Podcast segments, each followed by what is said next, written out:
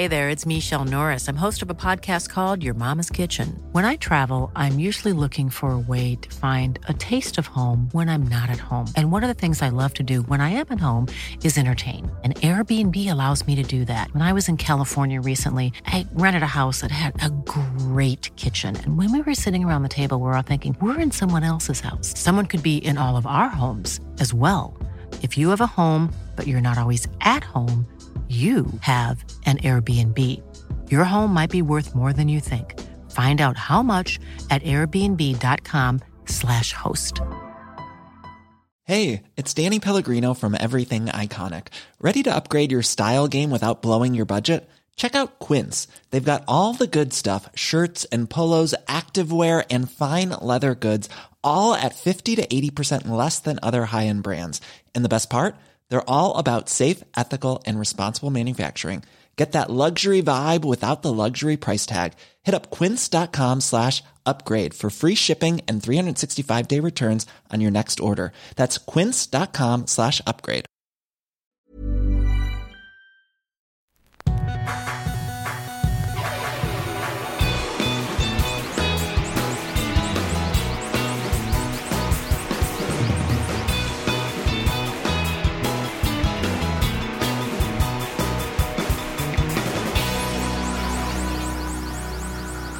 Bienvenidos a Dos Nombres Comunes, episodio 228. Habíamos terminado de grabar el episodio pasado, que salió hace dos semanas, porque la semana pasada, y a eso voy, no hubo episodio nuevo. ¿Por qué no hubo? No recuerdo. Sí, ahorita te, te- te voy a explicar. A ti y a la audiencia. Tú sabes, y creo que hay au- audiencia que también sabe, pero en la mañana, el mismo día de la grabación, te mandé un mensaje y te dije, oye, Maya tiene COVID, yo me siento bien, pero tú decides.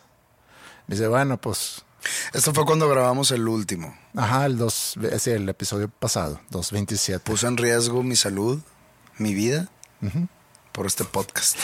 Deja tú el, el arranque de tu nueva gira. Puse en riesgo mi vida por nuestra audiencia.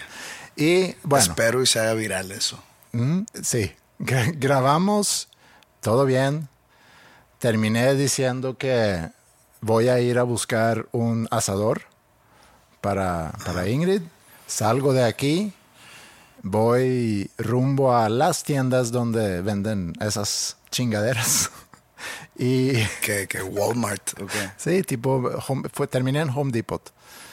Estoy en Home Depot y de repente como que, Gargantita. sí, siento como que algo en la garganta.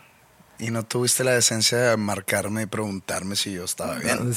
No, no te hagas. Si te avisé. No me avisaste que tenías. bueno, entonces ahí pensé, bueno, pues ya valí madres.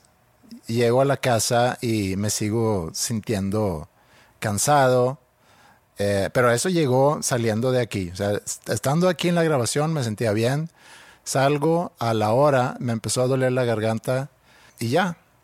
No me, nunca me hice la prueba hasta, hasta una semana después. Cabe mencionar que eres antipruebas. Ah, soy antiprueba, sí. O sea, no eres antivax, No, soy eres vacunado an- tres veces. antiprueba. Nunca he conocido a alguien antiprueba. Sí, lo voy a- te voy a explicar el, el por qué antiprueba y aún más ahora. Yo soy, es como decir, soy anti ir al baño. O sea, no voy, güey. no. O sea, no, no, me caga. Es que me cuesta no mucho. creo en ir al baño. Me cuesta mucho la lógica de las pruebas y aquí es donde, donde me, me de repente explota la cabeza. Entonces, tengo la graduación el, el sábado siguiente. Este es un miércoles. El, el siguiente sábado tengo la graduación de la prepa. La primera generación se va a graduar y, Y no fue el director. y el director, el director se tuvo que conectar por Zoom. Pero entonces me dicen, ve y hazte la prueba PCR, porque digo, si, si haces el antígeno, puede ser un falso negativo, hazte el PCR. PCR. Entonces digo, bueno, ok, pero dame chance de enfermarme.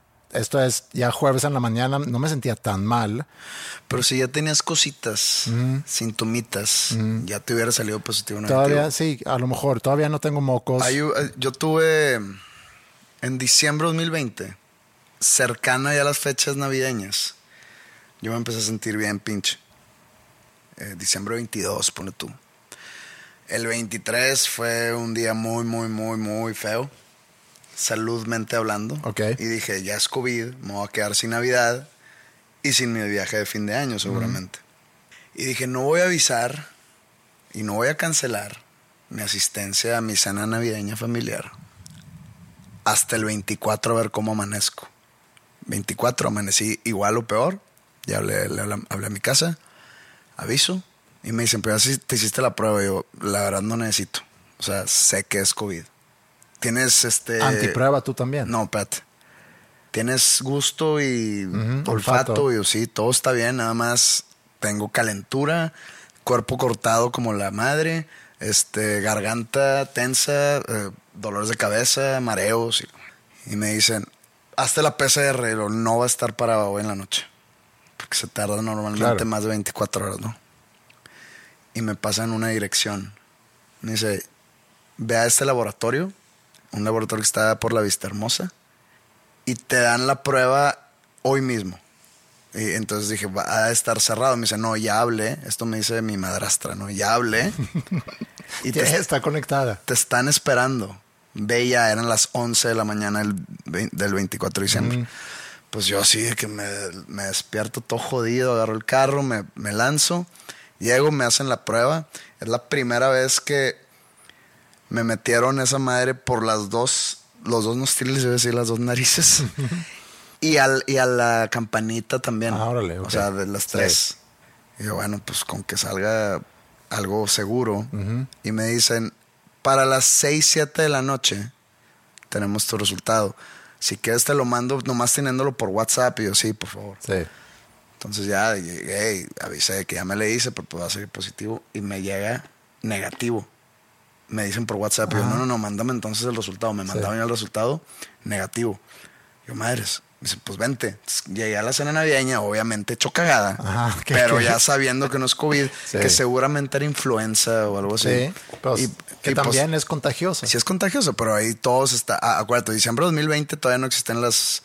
O estaban empezando las vacunas en Estados Unidos, ¿no? Sí. Ya, o sea, Esto es 21. diciembre de 2020. Ah, ok. O sea, hace un año y medio. Ah, pues en el, en el año COVID. Sí, sí, sí.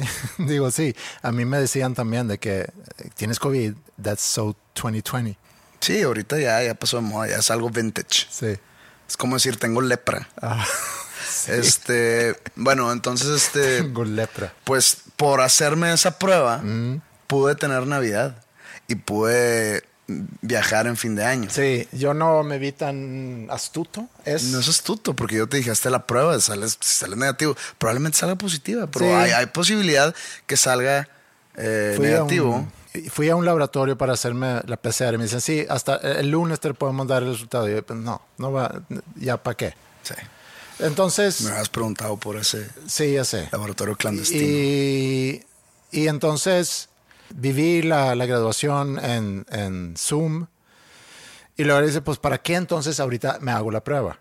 Busqué en internet síntomas, los síntomas así más eh, normales de Omicron y como que estaba palomeando todo, todo, todo, todo, ya lo palomeé. Dice, pero si ya lo tengo, si Maya ya dio positiva y, y si yo tengo todas las síntomas, pues sí tengo, entonces me voy a tratar como, como, como positivo. Y luego eh, íbamos a grabar el martes yo, y yo te decía, yo no me siento, digo, me puedo ir a hacer la prueba, pero estoy casi seguro que voy a salir positivo y tampoco quiero poner en riesgo, a- a- ahora sí estaba ya más preocupado por también tu salud. Una semana antes me valía madre, ahorita ya estaba como que más consciente. Y tú me dices, pues ve, hazte la prueba. Dices, es que me- voy a salir. Bueno, el día siguiente tenía una junta y la persona me dice, es que sí, pero, pero prefiero posponer. Y le dije, pues sabes que me hago la prueba. Fui campante a hacerme la prueba el miércoles y me metieron este, Ah, sí lo hiciste. el Q-tip, sí, por, por, un, por un lado nada más.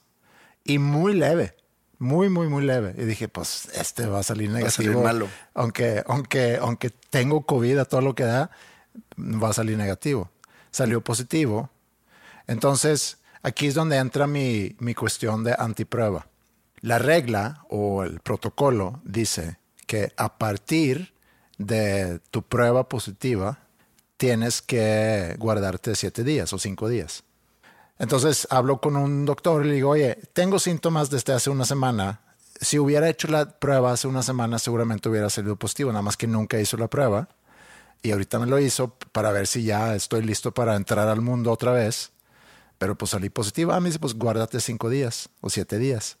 Y yo, pero a ver, no hace sentido. Si, lo hubiera hecho, sí, pero ahorita es, tienes la prueba. Entonces, ya, me dio COVID, no grabamos, digo, tampoco pasa nada. Lo que sí es que se me fueron quitando los síntomas en, en la semana pasada, pero sigo muy cansado.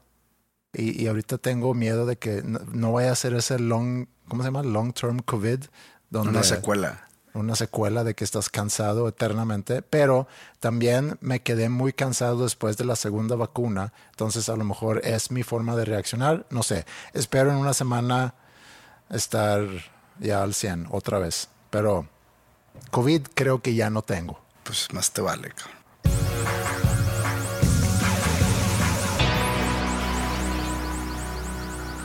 Cuando sucede algo que tenga que ver con Suecia, o cuando alguien se entera de algún dato que sale relacionado con Suecia, no es poco común que a mí me taguean en Twitter. Me piden verificar el dato. Cosa que a veces me puede, me puede dar risa porque y por un lado tengo 25 años ya de no vivir en Suecia, entonces hay cosas que no, que no estoy al tiro. Y, y también es un poco, si tú lo leíste en un... O sea, si yo viviera en Bulgaria, Ajá. Yo estoy en grupos de WhatsApp con amigos de aquí de Monterrey. Yo estando en la ciudad de Sofía, si es Sofía, sí, es, Sofía, es Bulgaria, Bulgaria, ¿no? Yo estando en la ciudad de Sofía viviendo, me enteraría que en Monterrey hay escasez de agua, aunque yo esté en Bulgaria. Uh -huh. Entonces yo creo que tú estás muy enterado ah, okay. ya, ya. de uh -huh. lo que sucede en la cotidianidad sueca. Sí, digo, me entero porque sigo las noticias y demás. Está bien, sí puedo estar al tiro, pero aún así, si tú lees un dato sobre un país, de que en Estados Unidos sale en Twitter o donde lo ves en Facebook, que en Estados Unidos hay 120 armas por habitante uh -huh. y tú eres gringo. Y, y, y, yo sé que tú eres gringo y vives aquí en México y te, y te tagueo y dice, ¿es cierto eso, Pepe? ¿Es cierto? Pues no es cierto que soy gringo. No, no, bueno, pero a lo que voy es que... No, pues o sea, que o sea, sí, sí te entiendo, sí te entiendo. O sea, cual, cualquier cosa... Ajá, sí. No me molesta para nada, pero a mm. veces me pregunto, mm. bueno, el, el Estás que... quejando aquí. Sí, ok. Eh, entonces sucede algo en, en, semanas pasadas, la semana pasada, que se hace viral, que tiene que ver con Suecia y obviamente me empiezan a taguear y es así como que me dio, me, dio curiosidad el por qué se hizo viral, no tanto el, el hecho, ahorita te, te, comento qué es. Creo que todo nace porque alguien postea en Reddit una pregunta de que qué es lo más raro o cuál es el choque cultural más fuerte que has vivido estando en otro país, algo así. Y alguien le contesta que estando en Suecia con un amigo y cuando le tocó cenar a mi amigo, bajó a cenar y me dejó esperar en el cuarto. Ah, vi ese mame en tu Twitter. Sí. Y dije, ¿de qué está hablando esto? Bueno, entonces se hace todo un, un tema y, y, como que empieza el mundo, entre comillas, el mundo en redes sociales, como que a, a, criticar a Suecia, a decir qué onda con esa cultura y sí, aquí, por ejemplo, hablando de Latinoamérica, si en Latinoamérica siempre le damos de comer a todos, a quien sea, cuando invitamos, siempre la casa por la ventana, Creo etcétera, que etcétera. No, no califique como un choque o un shock cultural. Eh, pues, a lo O sea, fue una experiencia pues muy puntual, ¿no? Sí. O sea. Pero, pero es, es recurrente y eso es a lo que voy. Cuando va gente a mi casa, eso no es por mala educación, simplemente no estoy acostumbrado a tener gente en mi casa. Sí. No estoy acostumbrado a yo ser ningún tipo de host. Ajá. Ajá. A mí se me olvida ofrecer de tomar mm. o algo, y, y, pues no soy sueco. sí, pues. Entonces creo yo que estuvo mal del creador original del- de, de esa pregunta o ese shock cultural, o esa respuesta más bien. El decir, a mí me pasó esto en Suecia. O sea, él tuvo esa mala experiencia en Suecia como invitado de alguien, Sí, que pero- le pudo haber pasado en Rusia, o le Mm, pudo haber pasado sí, en, pero- en Ghana. Cabe mencionar que eso sí es algo que, a lo mejor no tanto ahorita, pero yo me acuerdo de, de chico que yo tenía amigos en la casa, tocaba cenar y le decía yo a mi amigo, oye, espérate, aquí voy a ir a cenar. O yo estando en casa de un amigo y, y me decía, toca cenar, a- ahorita regreso. Bueno, a mí me tocaba lo contrario. Cuando yo estaba en casa de un amigo de niño, era que, que quieres, vente a cenar y pues ahí me servían, o viceversa. Si, este- si- si estaba en casa con mis papás y venía un amigo, pues se le daba de cenar también. El, el- el deber ser, digamos. Sí, es el deber Eso ser. del- del- del sueco está raro. Entonces, cuando vi eso, no había pensado en mucho tiempo en ese fenómeno. Hace algunos años, a lo mejor sí lo había visto porque hubo un debate de eso. Ahorita nada más se hizo más viral esta vez. Pero de un lado chusco, ¿no? O, o fue algo serio. Eh, pues entre chusco y serio, porque eh, pues la gente empezó a, no sé, a, a criticar a Suecia, a cuestionar eso. Como un- y vi algunas cosas que no entendí muy bien. Alguien lo quiso llevar a algo, a algo racista, o sea, que tenía que ver con racismo.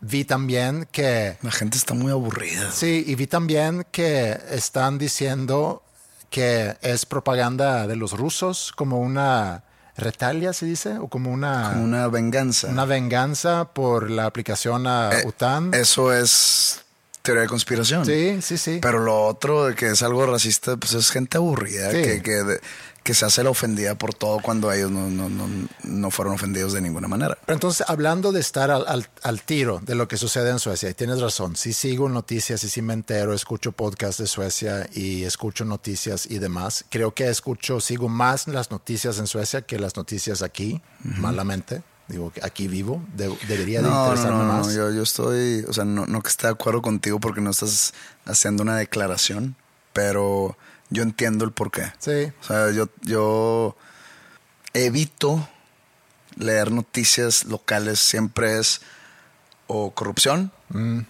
o inseguridad, o por ejemplo, pues está muy, no de moda, no quiero decir que está en boga, pero pues todo esto de las casas del agua aquí en Nuevo León, entonces pues es más de lo mismo. Entonces, Sí. ¿para qué quiero leer cosas de inseguridad o del crimen organizado? ¿Por qué quiero leer de que le agarraron a no sé qué político, no sé cuántas mansiones? Qué hueva, güey. Sí. Yo entiendo eso que te puede sí. Bueno, y aparte es para mí, es como que mantener un dedo, aunque sea un pie, allá.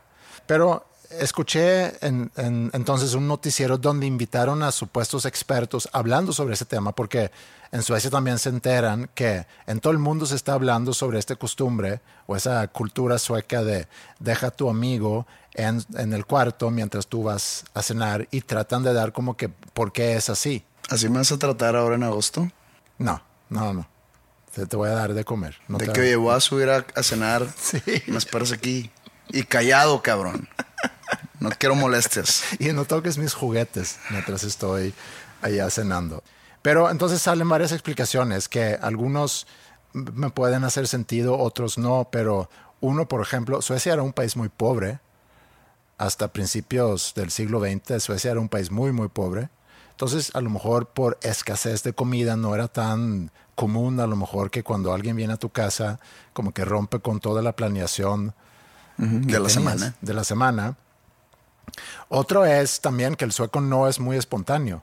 Yo sé, bueno, he ido un día y a, creo que al pueblo equivocado en Alemania. Ni me acuerdo el nombre del pueblo. No he ido a Berlín, no he ido a Múnich, no he ido a ningún lado de esos. Pero se sabe que el alemán es una persona muy fría. Como que muy, muy maquinario, muy automático, muy este, by the book, muy cuadrado. Sí. ¿El sueco es igual? Sí. ¿Es, es frío? Es si- similar, diría yo. ¿El Eh, escandinavo tiene esa frialdad como Sí. ser humano? Creo que si te mueves del, del norte al sur y luego como que cambia a- conforme vayas avanzando en los países, pero si vas del norte de Suecia, creo que puede ser más literalmente más frío en temperatura, pero también que la No gente a lo refería mejor a es más, sí, que la gente puede ser más fría y más a lo mejor abierta cuando llegas al sur. Llegas a Dinamarca, en Dinamarca la gente es más alegre, más abierta. Llegas a Alemania, al norte de Alemania, más estructura, más fría seguramente. Llegas al sur de Alemania y es un poquito más relajado, más, más eh, alegre obviamente generalizando mucho, el sueco no es muy espontáneo. Y yo me acuerdo de chico que yo pensaba de repente, oye, tengo mi amigo aquí, vamos a cenar. Eh, y mi mamá pues es que yo preparé para cuatro personas, no sabía que, que tu amigo iba a estar aquí, no, pues dale cualquier cosa, dale un sándwich, no hombre, ¿cómo que le voy a dar un sándwich? Y ahí entra otro factor que es, si voy a invitar a alguien a cenar, pues quiero que, que cene bien, que coma bien, y, y si yo tengo mi planeación de que preparé cuatro porciones para cuatro personas y hay un quinto, pues pff, explota mi ¿Y qué, cabeza tal, y, ¿Y qué tal si ese quinto come doble? peor aún, ¿no? Entonces, Yo soy de esos que podría comer doble. sí, ¿eh? entonces rompes, ¿no? Es para que le digas allá a tus súbditos en Suecia que hagan Strumstromel Doble. doble. Ok, sí, entonces ahí tienes país pobre, tienes eh, falta de, de espontáneo. También mencionaron una cultura individualista donde, ¿por qué le voy a dar de comer a otra persona? Muy, muy neoliberal. muy egoísta. También otro que es, tiene que ver con lo que te dije ahorita. Si yo preparé cuatro pechugas de pollo para cuatro personas. O inclusive que lo que nosotros cenamos en mi casa entre semana a lo mejor no es nada especial. Y qué pena darle nada especial a un invitado. Entonces es un poco el que si, si te voy a invitar, te voy a invitar bien. No es suficientemente bueno lo que nosotros cenamos y no quiero que tú te vayas con la impresión que en casa de Andreas se cena bien pinche. Charros frío con frijoles. Bueno, básicamente eso. Otro también que me llamó la atención es, si tú estás en mi casa, imagínate, tenemos 12, bueno, tú tendrías 5, no creo que cuando yo tenía 12 y tú tenías 5 nos hubiéramos juntado, pero vamos a suponer que teníamos la misma edad.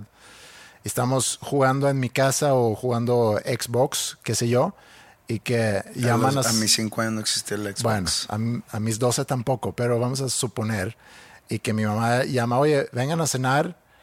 Y mi mamá dice, oye, pero yo no sé si en casa de Pepe, a lo lo están esperando, a lo ya le prepararon su pechuga de, de pollo.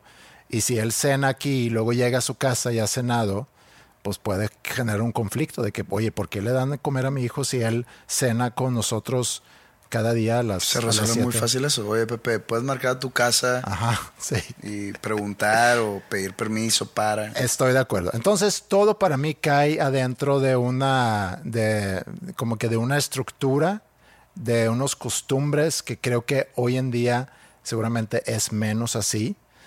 Eh, pero yo me acuerdo de chico que podía pasar eso. A, a- a quien me tagueó para preguntarme, ¿es cierto? O a los que me taguearon para preguntarme, ¿es cierto? Sí, cuando yo era chico podía pasar eso. No sé si todavía sigue pasando, pero eso fue. Qué interesante.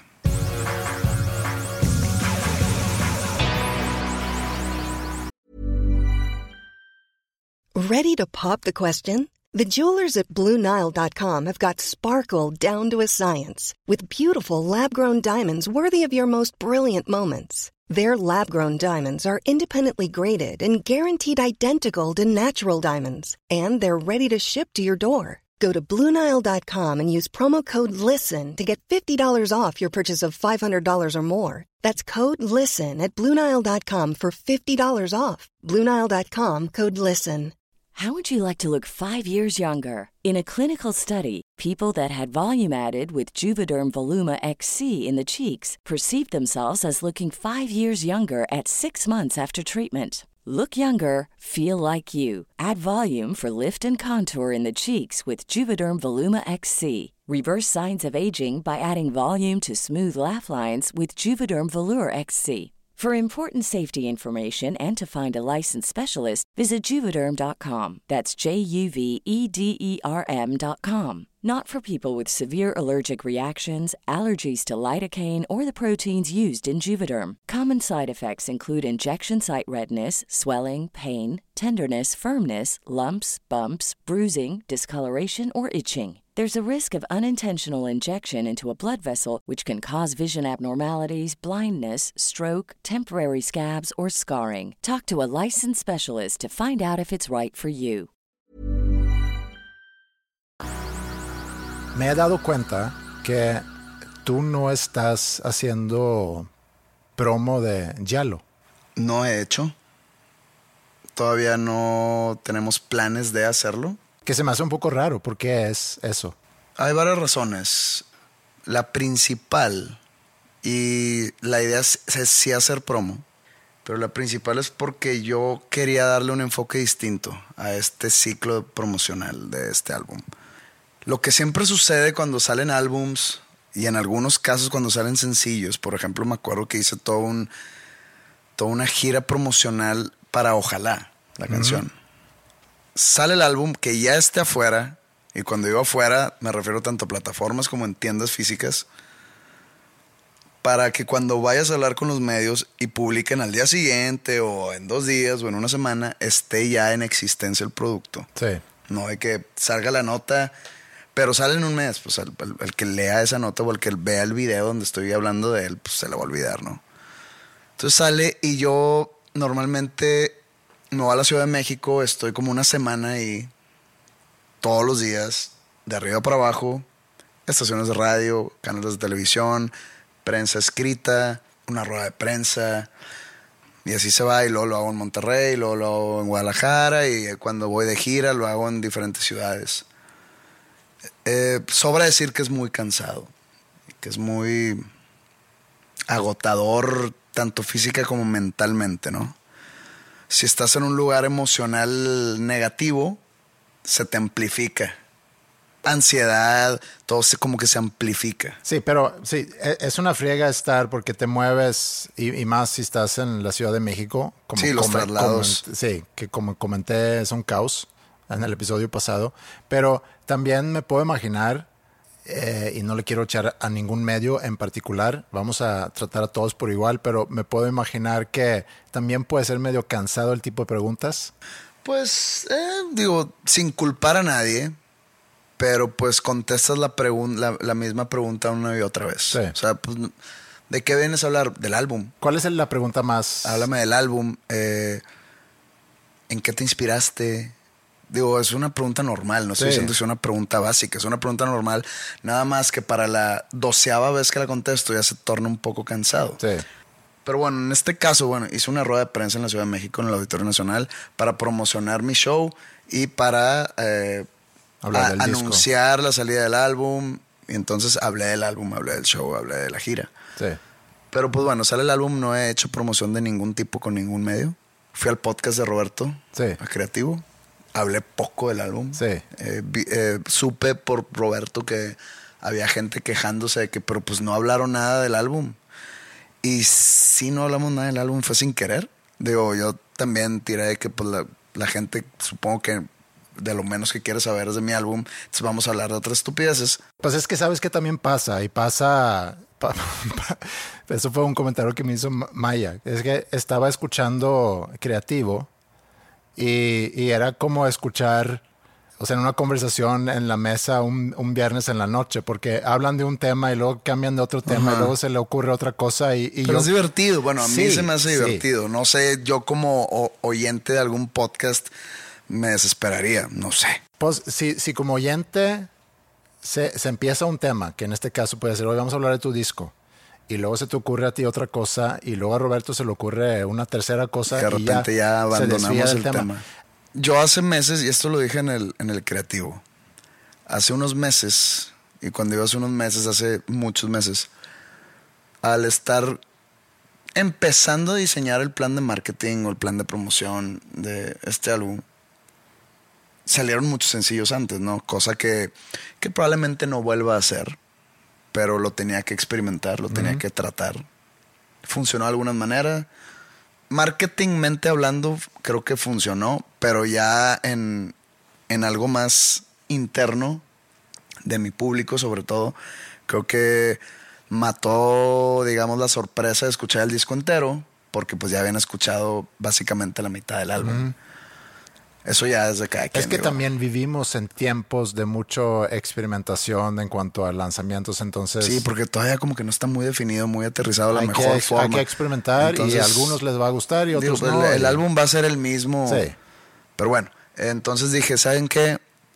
En esta ocasión, volver a repetir la misma fórmula promocional se me haría ya como que pues muy repetitivo. O sea, es lo mismo. Sale, voy a ir a los mismos programas donde siempre me reciben.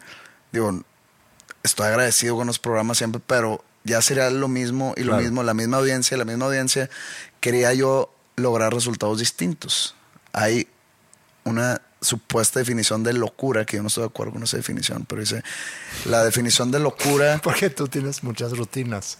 este, la definición de locura es esperar diferentes resultados haciendo Lo mismo. el mismo proceso. Sí, Eh, no me hace mucho sentido, pero bueno, también otra vez, cada quien. sí. Eh, Entiendo yo ese dicho, pero está bien. no, o sea, yo entiendo el dicho, Sí, y estoy de pero acuerdo. que sea la definición Ah, de no, locura. de- No. no. bueno, pues eso es un dicho, pues. Eso es, eh, o sea, no estoy de acuerdo que sea visto como la definición de locura. Entonces dije, vamos a tratar de darle por otro lado y no promocionar el álbum, no promocionar el producto en sí, sino promocionar a la persona detrás. O sea, al artista y no al artista, eh, no promocionar al artista como su trayectoria o cuántos álbumes ha sacado o cuántas veces ha tocado en tal lugar, en cuántos países, no, sino a la persona detrás del artista. Dije, yo creo que puede ser una buena estrategia. Lo cual estuvieron de acuerdo. Dijeron, buena idea. ¿Qué queremos hacer? Y vamos a tratar de ir a lugares que nunca hemos ido, a programas que no hemos ido, con personalidades que no hemos ido. Em- Podemos empezar a hacer podcasts y pues fue de que va, vamos a conseguir todo. Total, eh, X o Y, no me, no me pudieron conseguir nada, no es culpa de ellos, es culpa mía. Culpa de mi personaje o de la fama que tiene mi personaje, de la mala fama que tiene mi personaje. Que nadie me quiere invitar, nadie me quiere en su podcast, nadie me quiere en su programa. X, no, no, no estoy tratando de dar lástimas, nada más estoy diciendo un dato duro. Me cuesta. Es, que bueno, es, la, es la verdad, digo, es la, digo, es la verdad, sí, digo, sí. estaría haciendo podcast, ¿no? Sí, pues es, es que me, me cuesta mucho. Pero también, digo, hay tanto sesgo porque ya te conozco desde hace, hace muchos años. Estaría haciendo podcast, estaría yendo a, a nuevos programas y no lo estoy haciendo. Sí. Entonces esa era la estrategia. Que en sí era buena, en papel es buena, pero ejecutarla es muy difícil. Sí. Eh, entonces, pues muy poca gente sabe del álbum.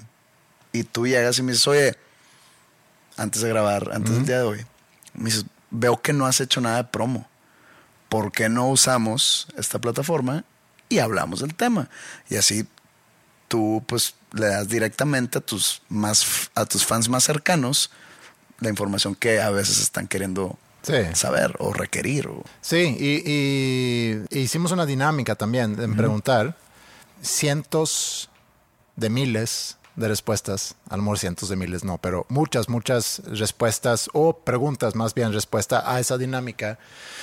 No te puedo asegurar que leí todo, porque lo que puedes hacer cuando recibes tanta información es, puedes ir más o menos y ves lo que se, lo que se repite tampoco se trata de leer preguntas aquí del público, sino Más o menos saber por dónde... por dónde ir, por sí, dónde pero ir. también tenía yo, cuando yo te dije, me gustaría hablar sobre Giallo y, y lo, y lo quiero hacer no solamente por esa razón, de, de, pues, a, a que la gente pueda conocer más sobre el disco, sino a mí se me hace buen tema porque a mí siempre me interesa el, proceso y como, como de alguna forma viví el proceso desde casi un inicio. Creo que hay muchas cosas interesantes que compartir y cosas que yo tampoco conozco que quiero que, que tú me platiques a mí. Entonces no es nada más tú platicando al público, sino, sino también hay cosas que yo quiero saber. Entonces yo armé como que pues una pequeña estructura de cómo podemos platicar sobre ese proceso y alimentando esa estructura con inquietudes que tiene, que tiene el público.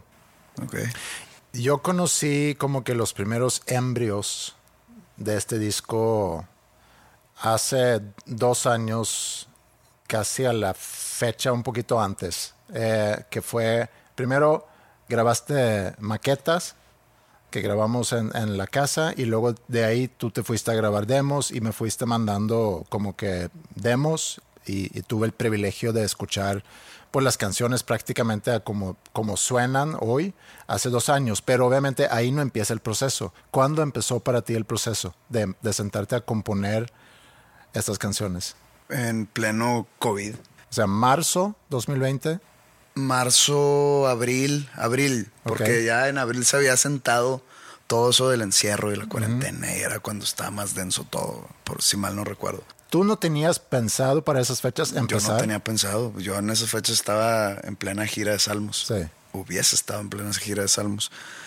Al no tener nada que hacer, mis únicos planes eran en fin de semana con ustedes. Entre semana no, digo, podía salir de, de mi casa, pero pues era caminar en la calle o manejar por ahí con la ciudad totalmente vacía.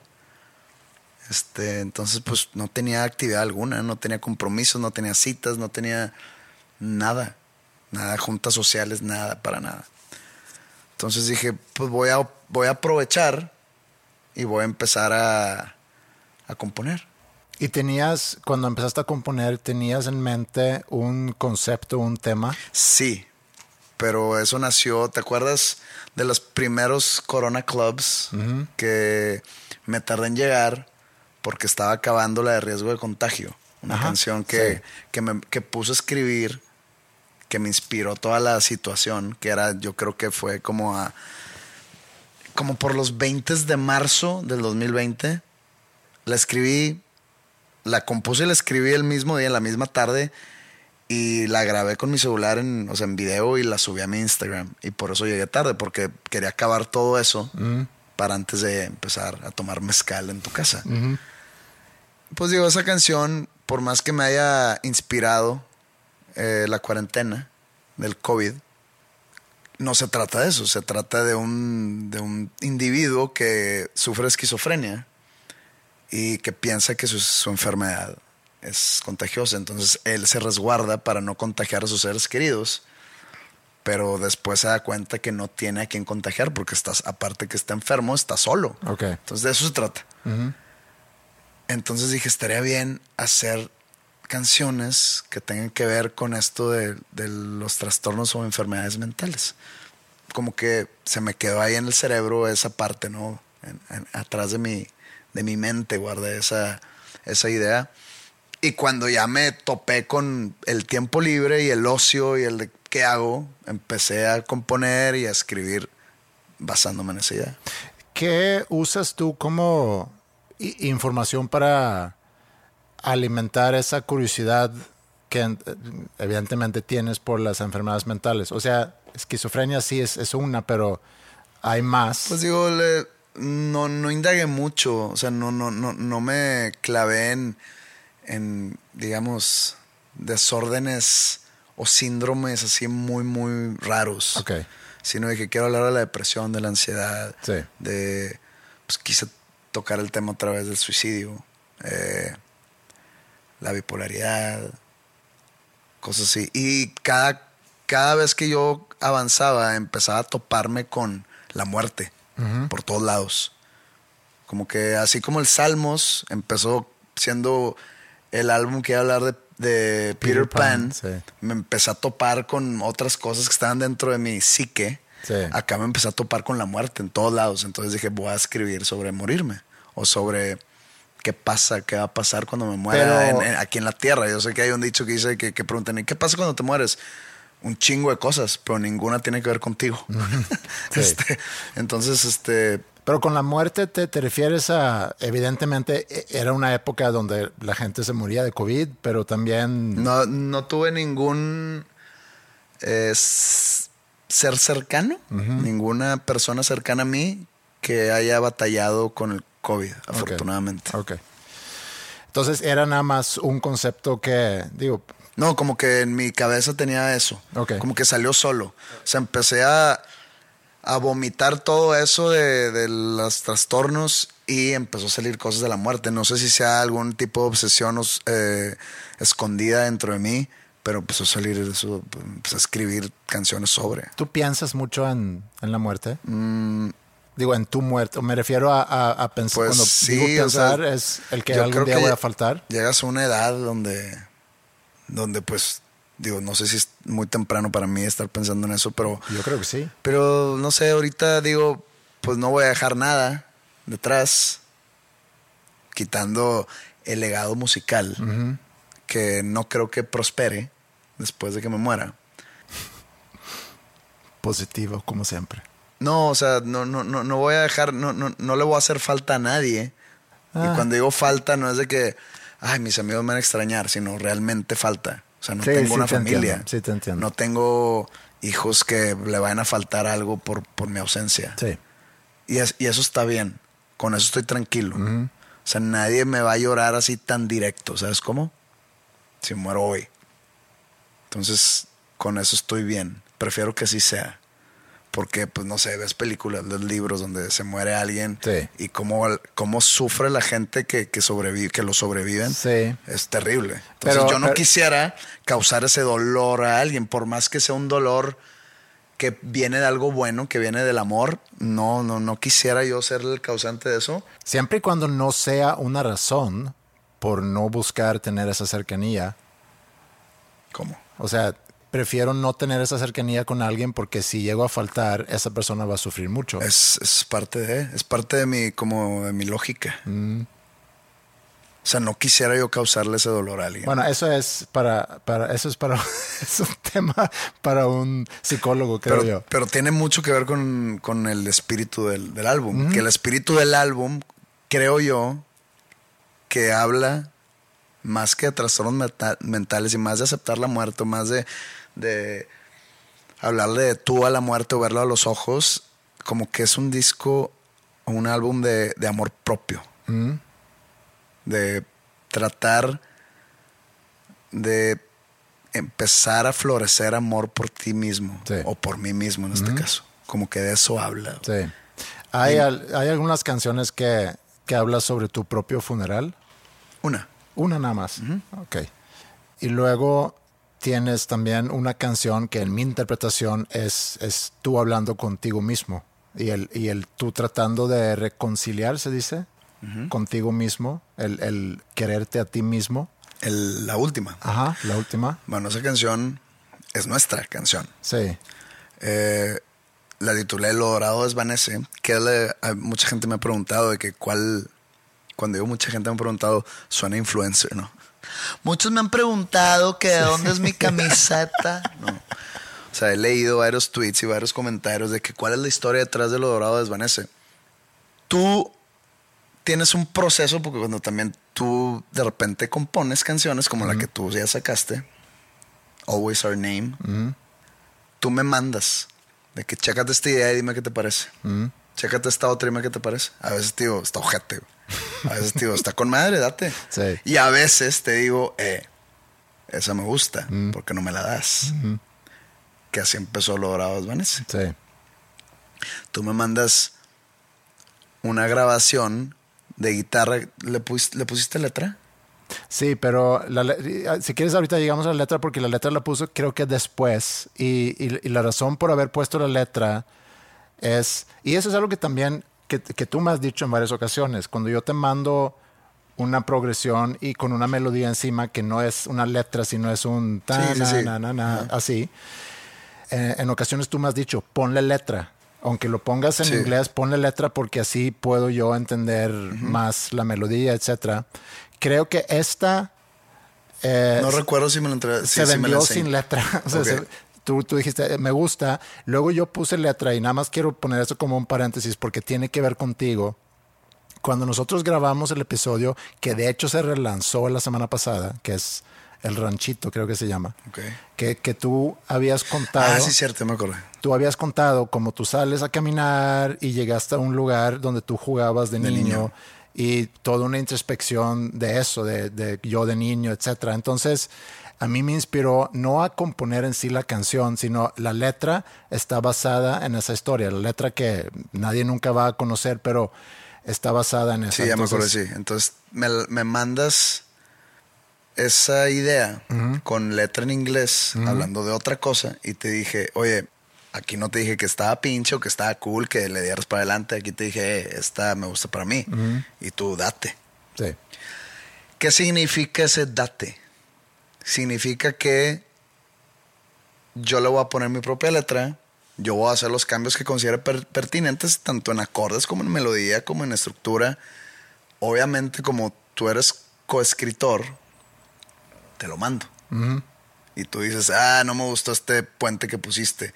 Y yo te digo, pues me vale madre. O sea, es Este- que lo digo sabiendo la respuesta, pero sí. Y, y así nació. Nació en mi cabeza con un arreglo musical diferente a como quedó. Porque tratamos de meterle ese arreglo que iba a ser como una canción, digamos, como una balada de Oasis o de The Beatles, digamos. Y por el time signature o, o por el- los que está en tres cuartos la canción, como que no quedaba. Entonces dije, ¿sabes qué? Tirémonos al león, vamos a hacer una canción así como que suene media folk irlandés. Y pues así es la historia de los Dorados Vanessa. nomás. Sí. Este, Pero la letra, la letra, la letra es muy la- buena, esa la- letra. Gracias. Pero, pero perdón, mi primera reacción cuando me lo mandaste ya en, en demo, creo que te dije, ¿por qué dices tú y yo?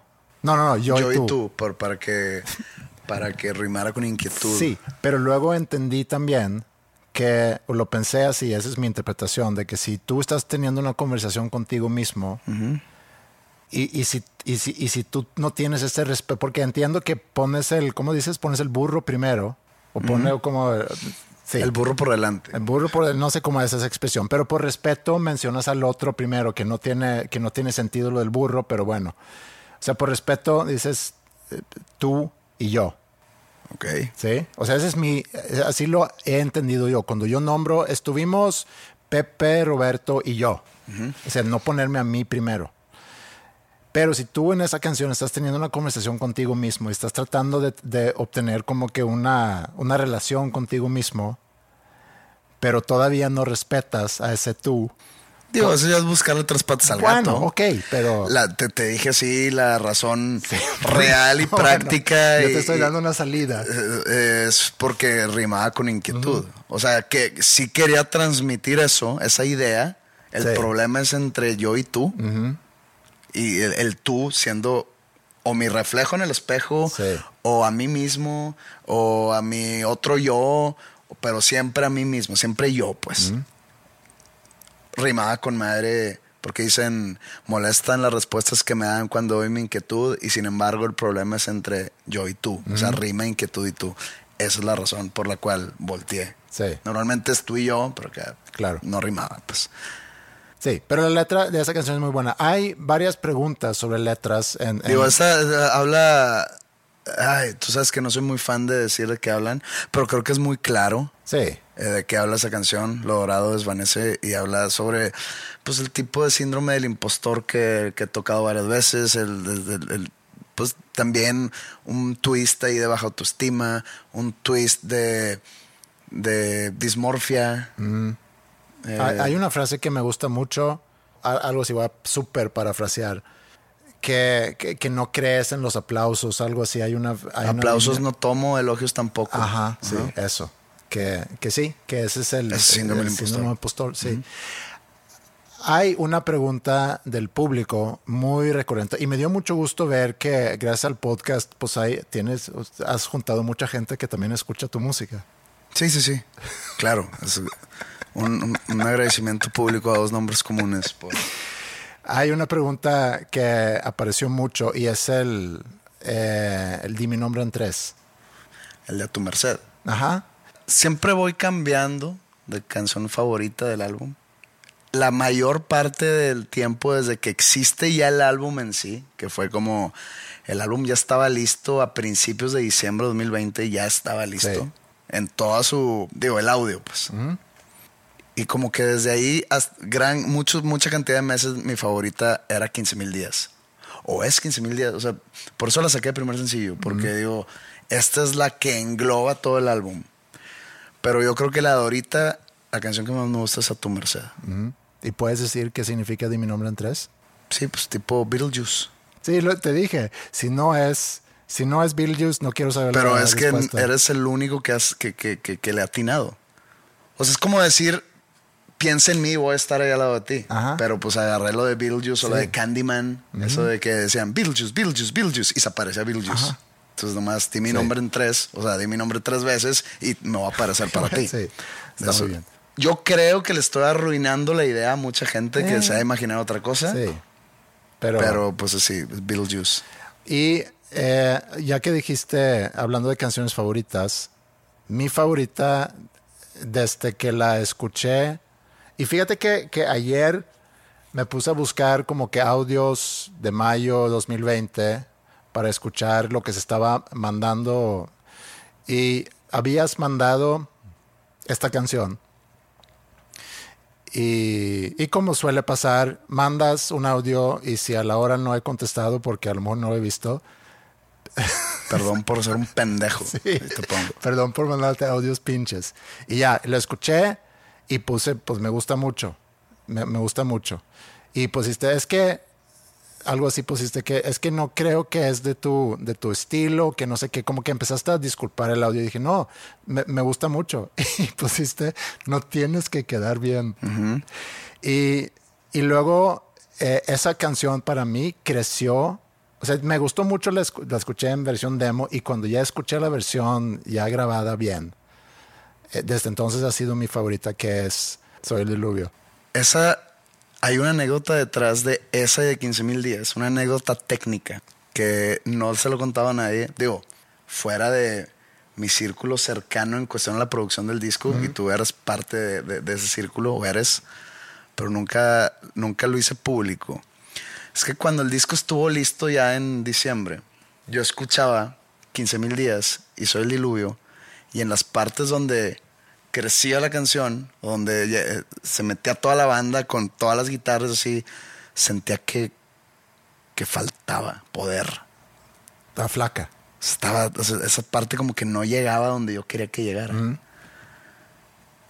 Y dije, no, chance es mi mente, entonces voy a, voy a enfriar la idea, voy a enfriar las escuchas. Que pase Navidad y que pase fin de año, voy a volver a retomar. O voy a retomar más bien. Y ya lo voy a escuchar bien. Entonces lo hago y no. No, falta, falta, falta. Le hablé a Flippy y le digo, oye, este, yo ya había entregado el disco a la disquera. O sea, ya, Ah, estaba, sí, en- cierto, yo ya, estaba entregado todo. Digo, oye, creo que hay que juntarnos porque necesitamos, necesitamos grabarle una guitarra extra a 15 mil días. Ya soy el diluvio. Pues va, pues a juntarnos. Ya nos juntamos, lo hicimos, mezclamos ahí todo, lo mandamos a remasterizar y lo mandé a la disquera de que, oye, los, estos dos tracks, sustituirlos por estos dos.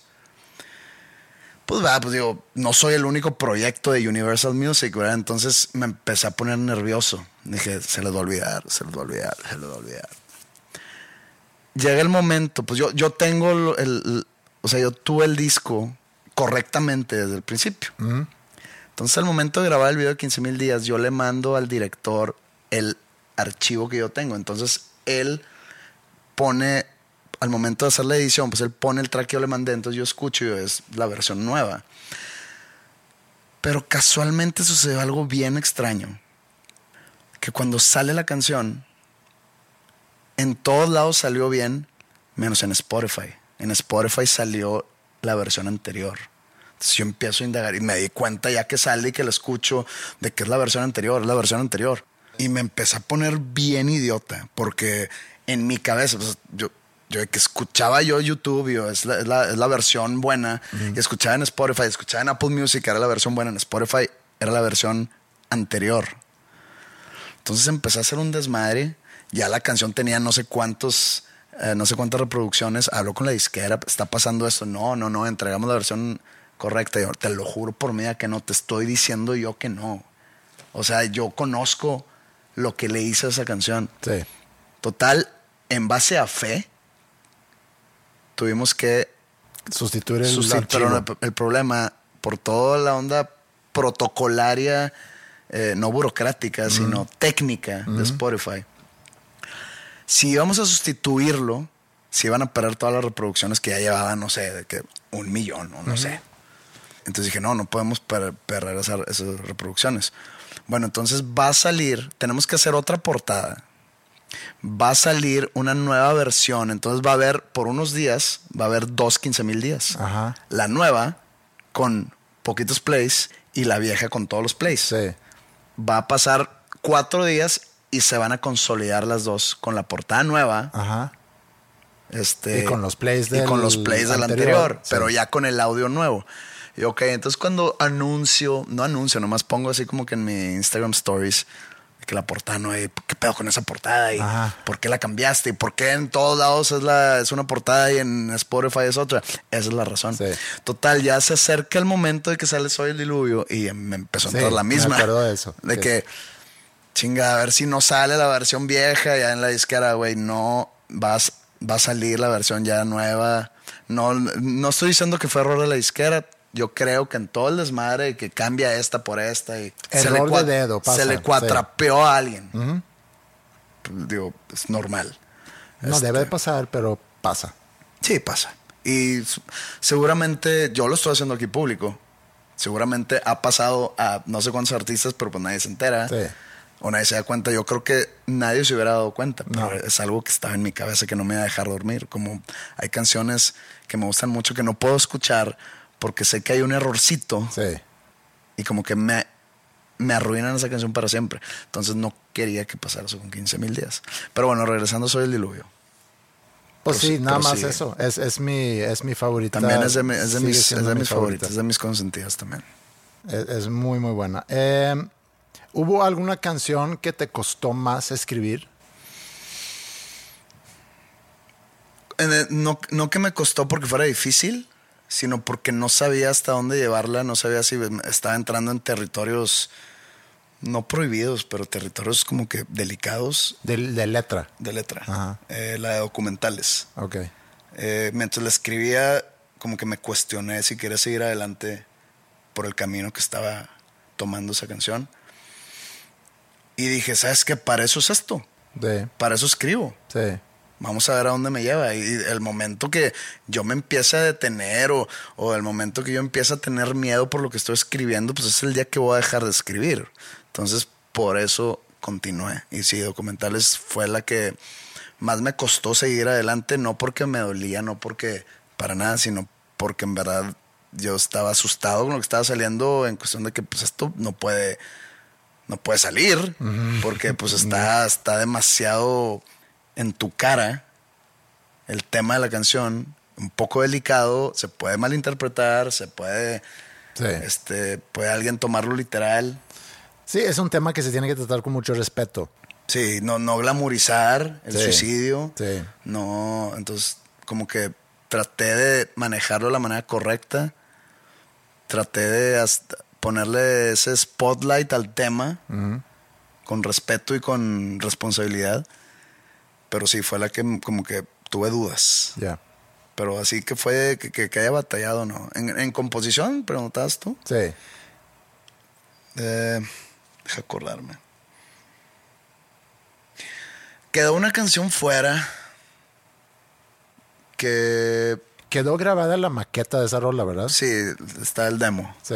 Eh, desde que la estábamos haciendo, mm, yo estaba sintiendo algo mal, como que un mal, senti- mal presentimiento de la canción de que está bien pinche y a Felipe le gustaba mucho. Sí. tenía como que un riff así medio grunge. Este, tenía un coro así high energy. Y me la llevaba y la cambiamos el coro y la volví a escuchar. Y yo, ¿sabes qué? No, Felipe, no, güey, no hagas eso. Y yo, ni madres, va para atrás. Y gente me ha preguntado que si voy a sacar las canciones que dejé fuera del Salmos o por algo quedaron fuera. O sea, no quedan fuera por ser buenas. Sí, sí. Entonces, por ejemplo, en Carmesí quedó fuera la de conversaciones sobre anatomía. Me dolió sacarla porque me gusta mucho, pero sentía yo que no, que no era compatible con el disco. Entonces, por eso la saqué. Y la del camino a pie también. Esas dos, dije, no, sabes que estas como que no, no, no, no, hacen, no hacen conexión con las demás canciones por X o Y razón. O sea, nada más era algo intuitivo. Sí. Y luego dije, ¿sabes qué? Mejor sí, sí, sí me gustan. Vamos a darle. La que quedó fuera del Salmos no me gustaba. La que quedó fuera, la, quedó solamente una fuera de. Giallo. De Giallo. Y esa, o sea, ya ni, ni me acuerdo de ella. Ahora que me preguntas, al momento de producir y estar arreglando, en lo que más batallamos, o sea, nos estamos rompiendo la cabeza, fue en el intro de Quita esa cara. Ah. Batallamos un chingo, güey. No me gustaba nada. No, vamos a darle por otro lado. No. Por acá, no. Estuvimos fácil todo un día, todo un día. Estoy hablando de ocho horas tratando de hacerle algo a ese intro hasta que llegamos a eso. Sí.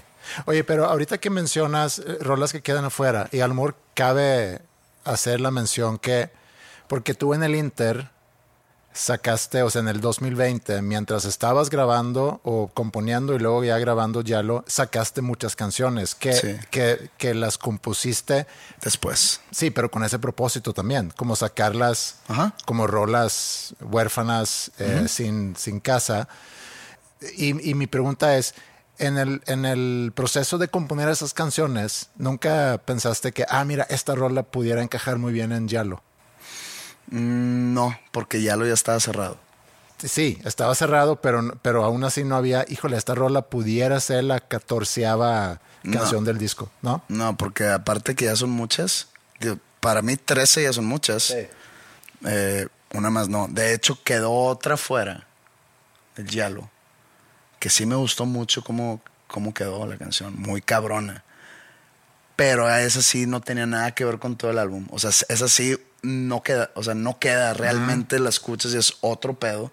Entonces le dije a Flippy, esta, no voy a cómo se llama, la voy a guardar para después. Sí. Porque esta con madre no queda, güey. Ok. No queda, me gusta un chingo, pero no queda, no sé qué hace aquí, la voy a guardar. Esa sí, pero esa no, no, no la dejé fuera por mala, la dejé fuera por porque no, no tiene nada que ver con el álbum. Pero entonces tienes ya las canciones 14, porque todavía no quitas una, eh, o a lo mejor 15, y luego ya toca entrar al estudio.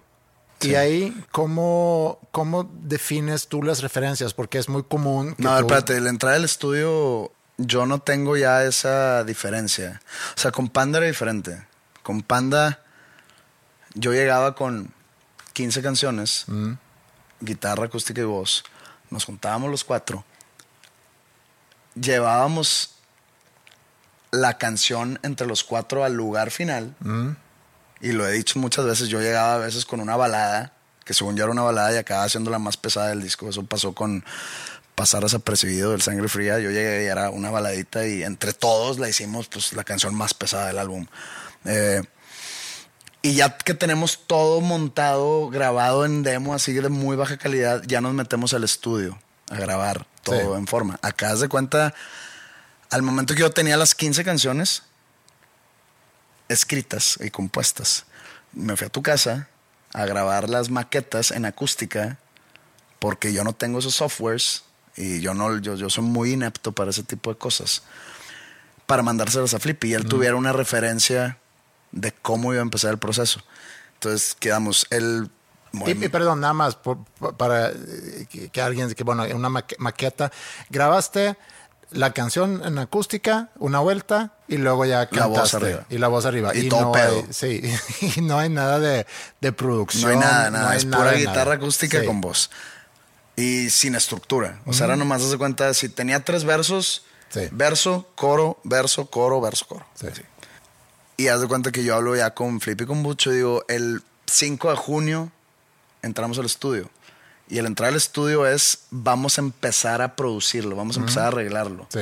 ¿Qué significa eso? Desde cero, la canción, no nos movemos de esta canción hasta que quede la versión final, la versión final en demo. Entonces nos, nos movemos por canciones, vamos acabando una tras una. Cuando ya teníamos las 15, yo voy en, ese, en, en todo ese lapso de tiempo, yo voy haciendo notas, yo voy escuchando la canción que hicimos un día anterior o la semana pasada, que, ¿sabes que Quiero cambiarle esto, quiero hacerla más rápida, quiero quitarle un verso, quiero cambiar el coro, quiero, yo empiezo a hacer eso Y al final de, la- de- de- de esas 15 canciones se revisita todo. Entonces esa revisitación son como dos semanas de, digamos, apretar las tuercas y ahora sí, y acto seguido, o sea, no es como que, bueno, entonces nos juntamos en un mes, no, acto seguido, al día siguiente llega Ger Arispe a tocar batería y toca sobre ese demo. Sí. Entonces él empieza a grabar el demo y luego llegan los demás. Y empie- Ger Arispe es mi baterista porque este, no sabe quién es. Eh, y así. Entonces se van grabando cosas, terminamos el tracking. Que el Sí, pero tracking- lo que voy es, porque creo que Almón no hubo, pero según yo es común que tú digas, oye, quiero que este disco suena, me gusta mucho el nuevo disco en cuanto a sonido de tal banda, me gustan las referencias de tal época, o me gusta, ¿tú tenías ese tipo de referencias? Sí, este, fíjate que hubo dos bandas, una que no soy tan fan, pero hubo dos bandas que, que- que agarramos de, de referencia. Una es The War on Drugs, que no quedó nada como The War on Drugs, pero lo usamos de referencia inicial y empezó a como a Pero de sonido o de estilo. de estilo y sonido. Sí, ok. Obviamente el cantante War on Drugs tiene otro tipo de voz. Sí. Yo tengo otro tipo de voz. Yo a veces llego al punto donde necesito el poder que te digo que le, le sumamos a 15 mil días y a Soy el Diluvio, que The War on Drugs no tiene esa- esas guitarras distorsionadas. Y raramente usé mucho referencia a YouTube. Ok.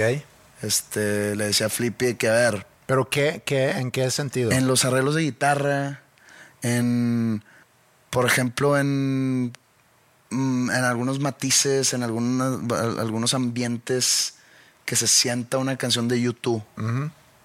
No en sí una canción en especial, sino Sí, sí, sí. como ellos ponen la ambientación musical dentro de cada canción, como que se usó mucho YouTube y The War on Drugs.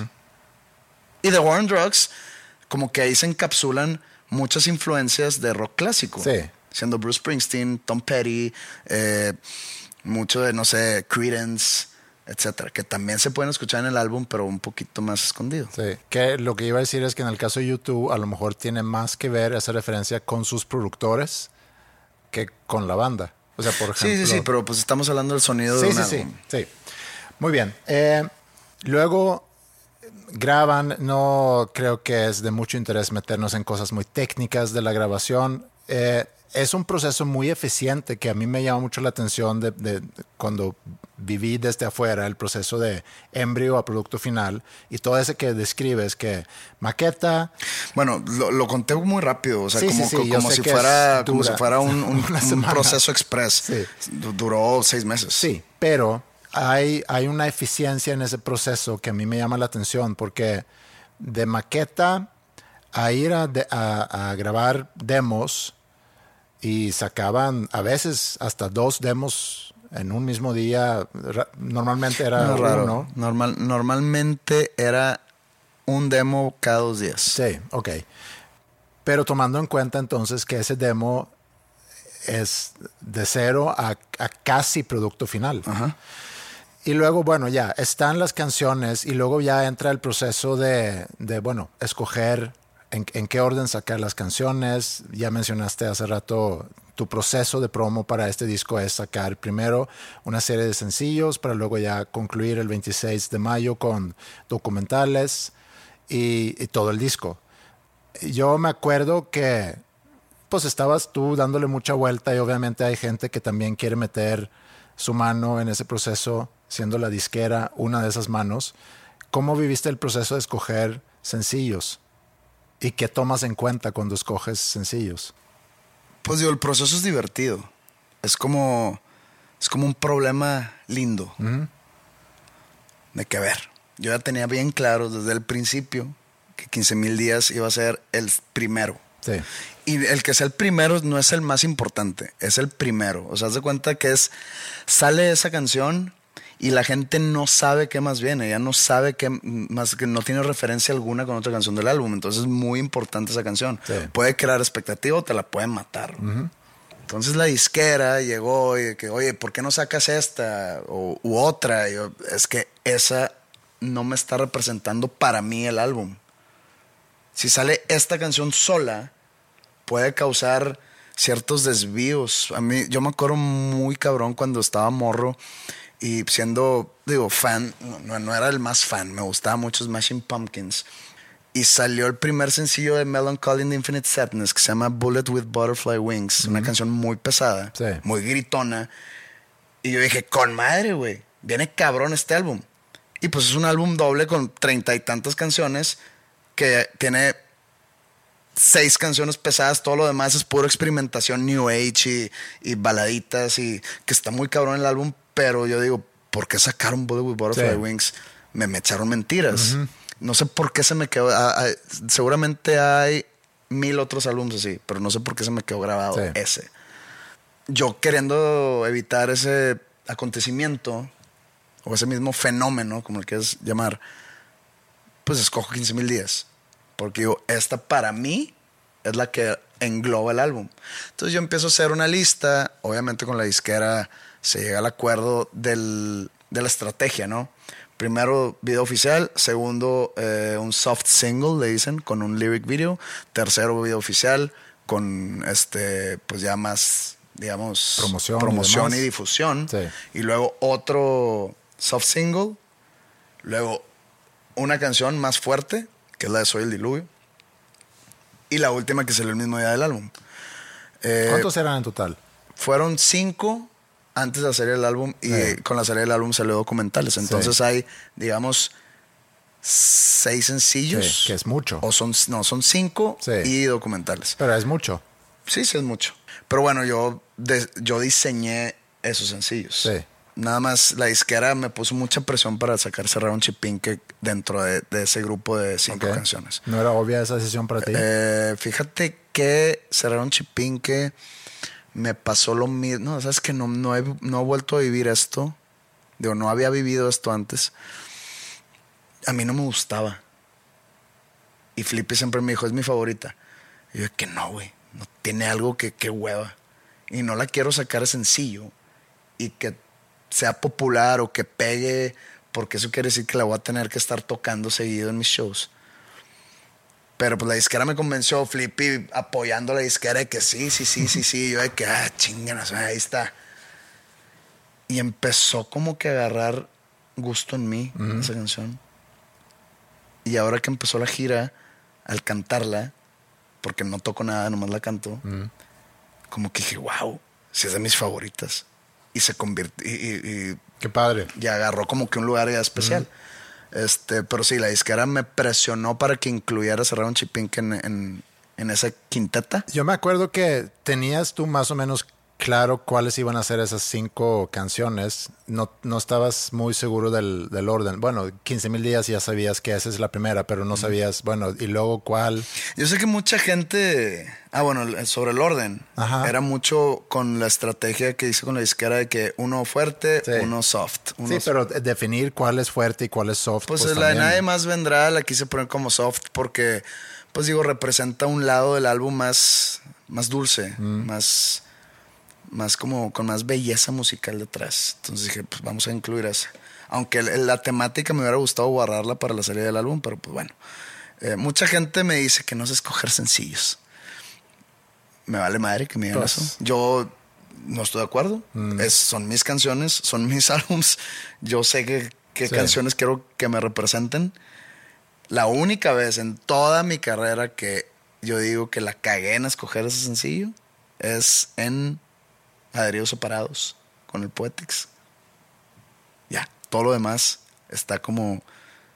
Me, me gusta que sea así. O sea, Y, y me lleva a otro tema que está relacionado, porque cuando sacas un disco nuevo y cuando arrancas una gira, pues toca, toca ya construir esa gira o construir esos shows que vas a, que vas a ir a presentar, que es la presentación en sí del disco. Ahora, presentación de disco es una cosa y armar gira, porque presentación de disco es normalmente vas a un lugar, presentas el disco de principio a fin y, y ah, yo nada más he hecho eso en mis 22 años de carrera, creo que solo una vez. Ok. Y fue con el Noche, con mi álbum Noche. Ah, ¿hiciste presentación de disco? Eh, se tocó dos veces todo el disco en un mismo día para diferente audiencia, Ok. en el mismo lugar, eh, que se, o sea, no fue parte de la gira. Pero Es no más, tocaste nada, supongo. ¿O era ponerla? Porque No, también no, es otra, es como un listening me- party. No me acuerdo qué pasó con Nat. No la canté. Ya me acordé qué pasó, qué hicimos. La banda la tocó mientras yo daba las gracias. y Ok, así. ya, ya. Eso, Ah, ya, ya. sí, Eh, eso, es lo, buen- eso- eso es lo que hicimos. Buena solución Este, de eso. Sí, porque esta, eh, según pa- yo, nada pa- más ha tocado en, en Ébano y Marfil, ¿no? Con la voz de Maya. Sí. Pero era la presentación del álbum para medios y para fans. Entonces, ahí se tocó el álbum dos veces completos para. Pues es que no me acuerdo cuánta gente era, creo que era como 1500 por, por, por presentación. Pero, pero cuando, cuando tú armas, en este caso, una nueva gira, y así como escoges sencillos, porque no vas a sacar 13 sencillos, tampoco vas a tocar todo un disco en, en, en una, en una nueva presentación, en una nueva gira. Bueno, en el Carmesí no, te, no tuve otra. No, pues digo, O sea, ya, tenía pero, que- ya, sí, pero tenía ya que- tienes, ¿qué? ¿Cinco discos? Y fíjate que ahora con mi proyecto solista nunca, nunca le abrí conciertos a nadie. Eh, sí tuve mis, fes- mis festivales que, que pues nomás vas a tocar siete canciones. Sí. Entonces, pues ahí, digo, tenía un álbum y pues bueno, vamos a tocar seis y una de panda, o Sí. seis y un cover. Eh, pero pues en la gira de, de Carmesí, pues no me queda de otra. Es más, hasta me metí en problemas de que, pues, ¿qué más vamos a tocar? Sí. Entonces tocábamos todo el Carmesí, tocábamos canciones de Panda, tocábamos canciones de Magnolia y los No Me Olvides. Fueron, pat- no, no patadas de ahogado, pero fueron así como canciones que nos salvaron el pellejo para hacer un... De un- relleno. un- no de relleno, porque la gente lo disfrutaba Claro. mucho. Y yo también lo disfrutaba cantarlas. Pero, Pero fue, para completar fue, fue- fue- fue como, fue como un salvavidas. Esas canciones Sí. de que, bueno, tenemos estas canciones que rellenan el show. Eran un show, pues no sé, un show muy sano de sus 23 canciones. Claro. Pero pues el disco tenía, creo que son 12. Eh, entonces tocamos los covers del Carmesí Deluxe. O sea, se- de puro pedo lo puede llenar. Entonces ya sale el noche y pues ya puedo sacar algunas canciones del Carmesí, darle más juego a las de noche y así sucesivamente. Pero cuando escoges, ¿cómo es el proceso? Obviamente, quiero pensar que es muy normal que primero pues, voy a tocar los sencillos, ¿no? O sea, en este caso son cinco sencillos que no sé porque no he visto el setlist del nuevo, del nuevo show, pero supongo que tocas cinco sencillos que, que salieron. Porque no vas a tocar todo un álbum. O sea, sacas un álbum nuevo, tú tienes, eh, tienes Salmos, tienes eh, eh, Alba, tienes Noche, tienes Carmesí. O sea, tienes ya cinco discos. Y no sé cuántos sencillos huérfanos. ¿Cuántos sencillos huérfanos? Pues son como Tienes ocho, un nueve. catálogo de siete discos con Panda. O sea, tienes tú un catálogo muy amplio que O otra sea, vez, tengo, tengo que darles su lugar a todos los álbums que he lanzado. hablando de un problema bonito. O sea, Sí, es, es- un programa bonito, pero sí viene siendo un problema. O sea, diseñar un show es mucho pedo. Eh, empieza con una hoja de papel y una pluma, donde empiezo yo a hacer, pero eso se traduce a, o sea, no es nomás, oigan, banda, y cuando digo banda es la W, mi, mi grupo en vivo. de, aquí está el show, apréndensela. No, o sea, tiene que estar enterado mi production manager, tiene que estar enterado el, eh, mis técnicos de guitarra, tiene que estar enterado el iluminador, tiene que estar enterado el diseñador de los visuales, tiene que estar enterado mucha gente sí, que está detrás. O sea, eh, el crear un setlist es crear un guion. Es como un guion de, de una obra de teatro, es lo mismo. sí. Entonces, lo tengo que hacer con mucho cuidado y tengo que respetar, digamos, cada álbum, cada canción. Yo sé que tengo fans de Hueso Colorado que, que probablemente ellos no quieren ir a escuchar plural siendo singular, pero también va mucho fan más casual que pagan un boleto porque dicen, ah, me gusta esa canción de ese güey. Imagínate no tocarla. Sí. Es como R.E.M. no tocaba Shiny Happy People, me caga esa canción. A mí no me caga plural, me todo lo contrario. Plural me ha dado mucho. Eh, o, With or without you, o- YouTube. o- no, no sé si ellos tocan esa. Sí, creo que sí. Bueno, pues, eh, Radiohead, que no toca Creep. haz de cuenta. Sí, Pudiera ver a Radiohead no tocar Creep, pero... Sí, porque cambió totalmente todo y pues es una Sí. banda gigantesca, ¿no? Pero entonces yo, yo, yo tengo esa consigna de tratar de darle gusto a la más gente posible. No se puede darle gusto a todo el mundo. Sí. Probablemente haya gente que ya tocas muchas del, del disco nuevo. ¿Por qué no tocas más del Salmos? ¿Por qué no tocas más del Carmesí? Dejaste fuera tal del Noche, no mames. Sí. O ¿por qué no tocas más de panda? Y puede haber gente que si no toco todo el yalo, dicen, ¿por qué no estás tocando todo el yalo? Yo, eh, eh, el- la gira se llama Yalo Fantastic. O sea, que vas a tocar todo el yalo. No. Sí. Si yo voy a, a un concierto de, de un grupo que me gusta y tiene un álbum nuevo, yo sé que no van a tocar todo el álbum nuevo. O sea, van a tocar cinco canciones. Sí. nuevo. Y así está bien. Y puede ser de flojera si, si tú vas a ver esa banda por el catálogo que tiene y no necesariamente por el nuevo disco. Ajá. Entonces, diseñar el show está cabrón. Entonces, tienes que escoger las canciones del nuevo álbum que vas a tocar. Y luego dices, a ver, va a haber un momento en la gira, porque esta va a ser una gira muy extensa. Y cuando digo extensa es que seguramente vamos a llegar a repetir ciudades. Porque yo no quiero matar esta gira después de que como me mataron la gira de Salmos. Entonces dijo, voy a dejar canciones del Yalo fuera para la siguiente vuelta. O a otras canciones de Salmos que probablemente nunca toque. Oye, sabes que ya le di mucho juego a esta canción. Hay que mencionar también que hay canciones que me cagan tocar. Y que sé que son de las preferidas del público. Y no hay ninguna que esté en mi set que diga, me caga tocarlo, Ok. pero aquí estoy porque soy un pinche títere. Si no me gusta tocarla, no la toco. Fíjate, ahorita estaba pensando en, ahorita que dijiste eso, hay bandas que saben que tienen que tocar cierta canción porque es la favorita del público, lo que tú quieras, pero ya llevan tantos años tocando esa canción que la tocan pero la versionan. Sí. Y es como que, hacer una nueva versión, digamos, para, para darle nueva vida para ellos. ajá, claro, pero no para el público. El público dice, oye, ¿por qué tocas la canción así? Ya, digo, puede ser una grata sorpresa, pero también puede ser cagante para gente que quiere escuchar la canción tal como, como la conocieron. Sí, me puedo imaginar que conforme vaya sacando discos, Se va a ir este, complicando. Complicando. Incluso se va a hacer más difícil. Es más, al diseñar este, este set, creo que es más difícil esto al, con lo que me topó en Carmesí. En Carmesí tuve que escarbar, pero pues no había de otra. Es de No. que pues, estoy tocando todo mi sí, acá. tienes que agregar, ahorita tienes que quitar. Acá hay tanto, Sí. porque pues el otro día estábamos calculando cuántas canciones he lanzado como solista y creo que ya está raspando el 100. Digo, es un show muy, muy fornido de treinta y tantas canciones. Sí, Es, mucho, es mucho espacio. sí. Pero afortunadamente hay muchas canciones que son fan favorite o favoritas de, los público, fans. sí. Entonces, eh, con eso estoy muy agradecido. Estoy muy agradecido con la gente que dice, ¿por qué no está tocando todo el yalo? Eso quiere decir que gustó todo el Claro, álbum. sí. Entonces, qué bueno que existe eso. Ya vendrá una nueva vuelta donde voy a tocar más canciones de Sí, y lo que está padre también es que conforme vayas sacando discos, conforme vayas saliendo de gira y que quieres darle un twist, está bien padre lo que por ejemplo hace Bruce Springsteen, que de repente una noche dice, hoy vamos a tocar el set, pero además vamos a tocar tal disco de principio a fin. Bueno, hay muy pocas bandas que no están regidos por ese guion por el- del que mencioné hace poco. Pearl Jam siendo una de ellas. Sí.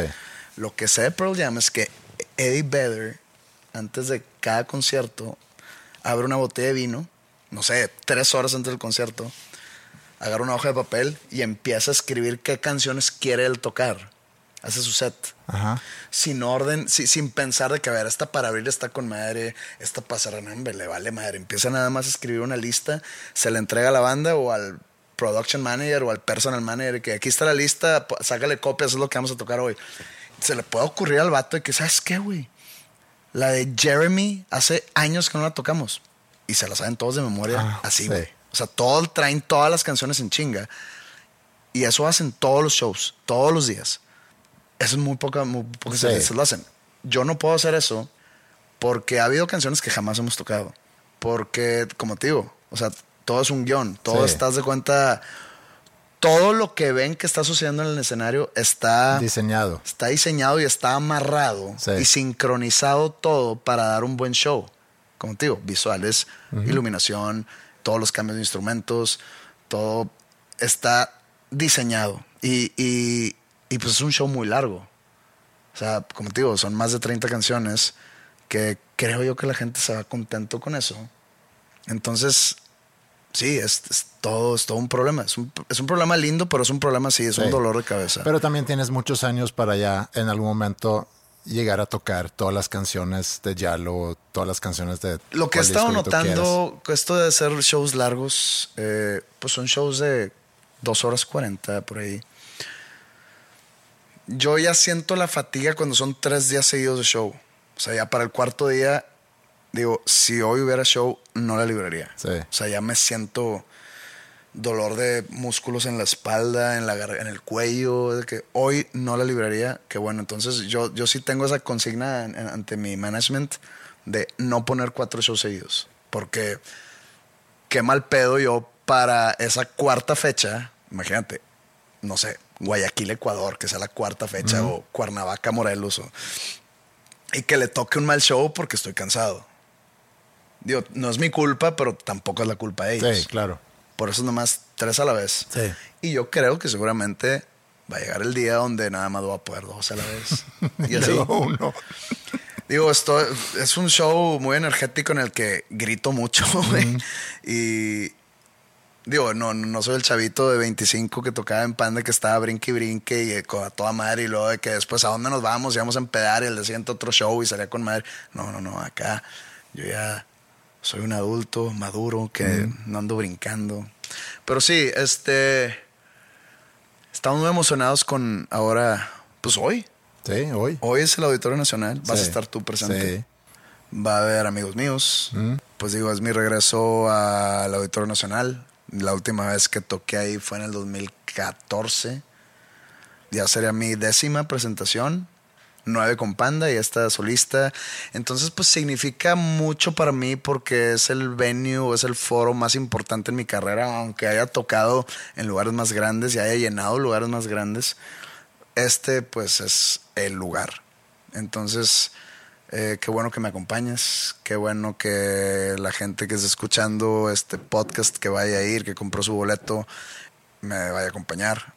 Y estoy muy orgulloso de lo que hemos logrado, estoy muy agradecido con la gente que me ha permitido lograrlo y sé que va a ser un gran show y sé que todo mundo que vaya lo va a disfrutar y pues espero anunciar pronto mi regreso al Auditorio Nacional.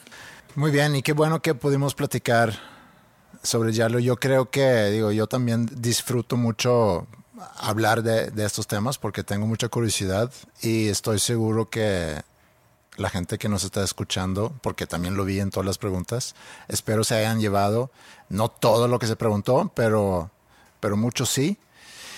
Y no sé qué más agregar. Yo tengo que salir corriendo porque Mila está jugando la final de su torneo de fútbol. Prometí llegar de perdido al segundo tiempo. Espero verlas levantar el trofeo.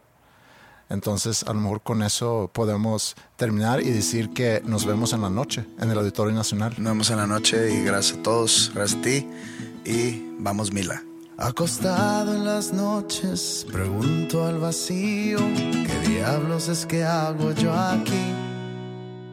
Aplausos no tomo, elogios tampoco, ¿acaso me los merecí? Suena una orquesta, mi reflejo no me deja oír. Y sin embargo, le tengo que hablar de ti. No hagas caso a esa voz,